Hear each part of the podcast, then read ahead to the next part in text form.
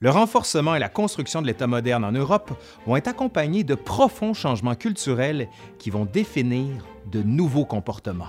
Instrument essentiel à la construction de l'État, la Cour est révélatrice des pratiques des élites, en plus d'accueillir en son sein nombre d'artistes qui servent à vanter les mérites de la puissance du roi.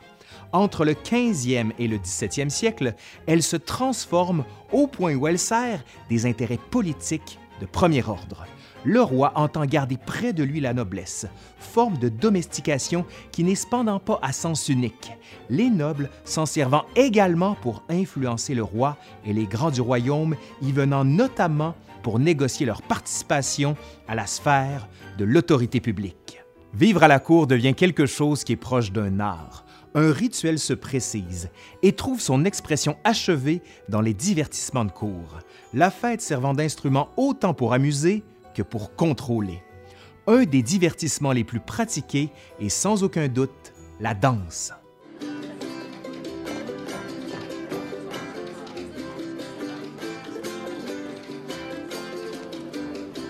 Allez, aujourd'hui à l'Histoire nous le dira, la danse à l'époque de la Renaissance.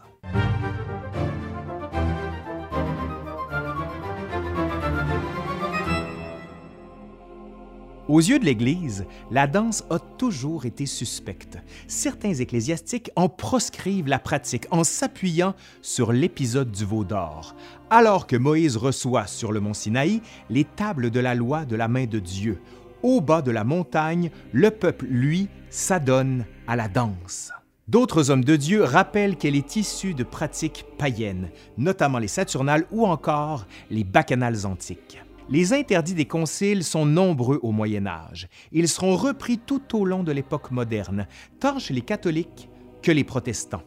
Les pamphlets du type de celui de Thomas Chesneau, avec son traité des danses auquel il est montré que les danses sont des accessoires et dépendances de paillardise et par ainsi de ne doit être aucun usage entre les chrétiens qui est publié en 1564, dont le titre à lui seul est un programme, seront légion.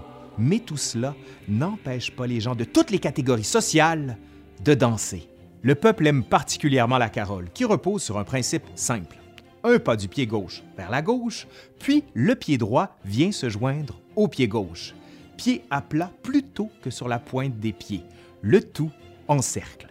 Les nobles ne dédaignent pas ce plaisir et des traités ici aussi sont publiés dès le 15e siècle, comme celui de Domenico da Piacenza, maître à danser attaché à la cour de la famille d'Este en Italie, qui publie en 1555 un ouvrage sur la chose. On codifie la pratique de plus en plus. Par exemple, l'ouvrage de Tucaro ne venant que renforcer cette tendance en 1599 et elle sera ensuite reprise tout au long du siècle dans le discours médical comme forme d'exercice physique au même titre que la chasse, l'équitation ou la gymnastique. Ce qui est cependant symptomatique du 16e siècle est alors de faire de la danse une pratique qui définit un jeu de pouvoir et de prestance essentiel à la dynamique curiale, donc dans l'espace de la cour.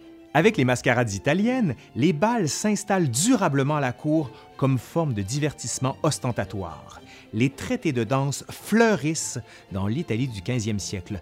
Les auteurs comparent alors les figures techniques avec les autres arts. Les formes chorégraphiques se définissent et s'organisent. La grammaire corporelle s'enrichit de cette déclinaison essentielle à la civilité que le courtisan doit posséder. La danse n'est pas absente du royaume de France à la fin du Moyen Âge, mais elle n'entre pas nécessairement dans les attentes du roi dans le domaine des comportements et de l'élégance. Les premiers traités français de la fin du 15e siècle poussent plus loin le désir de contenance exprimé dans les traités de cour. La danse permet de qualifier le noble par la tenue, un port et une démarche raffinée, quintessence de la distinction sociale que l'on définit dans les traités de comportement. Pour en savoir plus, vous irez voir, j'ai fait une vidéo complète sur l'histoire de la politesse. En 1496, Michel Toulouse, dans l'art et l'instruction de bien danser, procède à une déclinaison des pas de danse selon une combinaison de lettres, procédé d'écriture qui se généralise pendant tout le 16e siècle. La danse n'est pas un divertissement innocent. Elle rend visible le caractère et la naissance de celui qui s'y adonne. La question n'est pas de savoir si on veut danser ou non, mais si on danse bien ou non. D'où la raison pour laquelle on trouve une littérature de plus en plus fournie sur la matière et des maîtres de danse qui peuplent les cours. La codification de la pratique demande un entraînement régulier et un apprentissage qui exige du temps pour décomposer, à la manière des traités d'escrime, chaque membre, chaque muscle, chaque articulation pour que le corps vole sur la piste en dedans l'impression que tout cela est fait sans effort. Ce qu'on appelle en italien la sprezzatura. Sprezzatura. Sprezzatura. I have heard it means the effortless display of grace.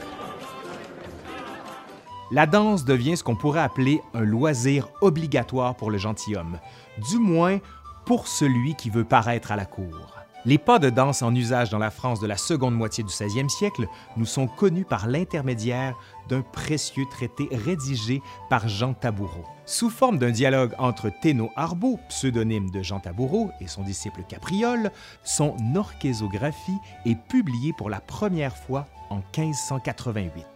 Arbeau reconnaît cependant qu'un danseur ne peut improviser facilement. Il doit connaître les pas, certes, mais aussi la musique.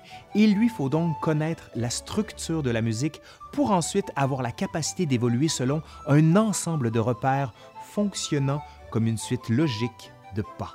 Cet art de la danse doit être cultivé en parallèle d'autres arts. Arbeau reconnaissant d'ailleurs la complémentarité des pratiques physiques que le noble doit posséder. La danse inspire un air de noblesse et assure l'élégance du maintien, le tout grâce à la richesse du costume et à l'éclat de la parure. Les danses de société sont renouvelées au contact de l'Italie, notamment la mode de la danse horizontale, soit où les interprètes dessinent sur le sol des figures géométriques compliquées à signification allégorique. Le succès est considérable. La cour des Valois de la fin du 16e siècle apparaît comme un des espaces où se déploie cette culture de la danse. Les figures se compliquent et la nécessaire intervention de chorégraphes pour placer les corps dans l'espace apparaît comme un moment de contrainte qui vise à classer les individus selon leur degré de noblesse. Deux œuvres permettent d'esquisser la magnificence des fêtes offertes à la cour de France à cette époque. Dans un premier temps, la tapisserie des Valois, série de huit tapisseries conservées au Musée des Offices à Florence en Italie, qui met en scène certaines des plus belles fêtes des Noumachis aux joutes pour en arriver à la fête donnée le 14 septembre 1573 aux Tuileries. On y reconnaît au premier plan le roi Charles IX et au centre de la tapisserie, toute de noir vêtue, Catherine de Médicis. Au-delà de la représentation politique, on voit trois couples se donnant en spectacle devant toute la cour assemblée, le tout agrémenté d'un orchestre, des musiciens habillés à l'antique. On pourrait y ajouter les quatre répliques d'un tableau aujourd'hui perdu titré Bal à la cour des Valois. On y reconnaît une des figures les plus difficiles à réaliser, la volte. Pour y arriver correctement, le danseur soulève lestement sa partenaire sur son genou gauche en s'aidant de la main droite. Ces deux représentations montrent comment la danse entre au cœur des dynamiques politiques de la France de la fin du 16e siècle. La couronne, pour conserver son ascendant sur les grands du royaume, doit offrir des spectacles flamboyants. Le plaisir, parfois lascif, n'est pas étranger à la popularité de la danse. Les bals de la cour atteignent leur apogée sous le règne d'Henri III. Le souverain organise d'ailleurs, le 9 juin 1577, le fameux Bal des Seins Nus, au cours duquel on offre de somptueux banquets avec musique et danse.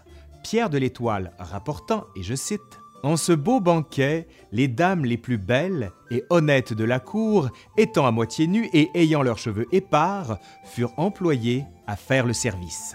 La fête coûta 200 000 livres, soit le coût annuel de toute une armée, ce qui n'est pas sans rappeler les plaisirs de Néron quelques siècles plus tôt.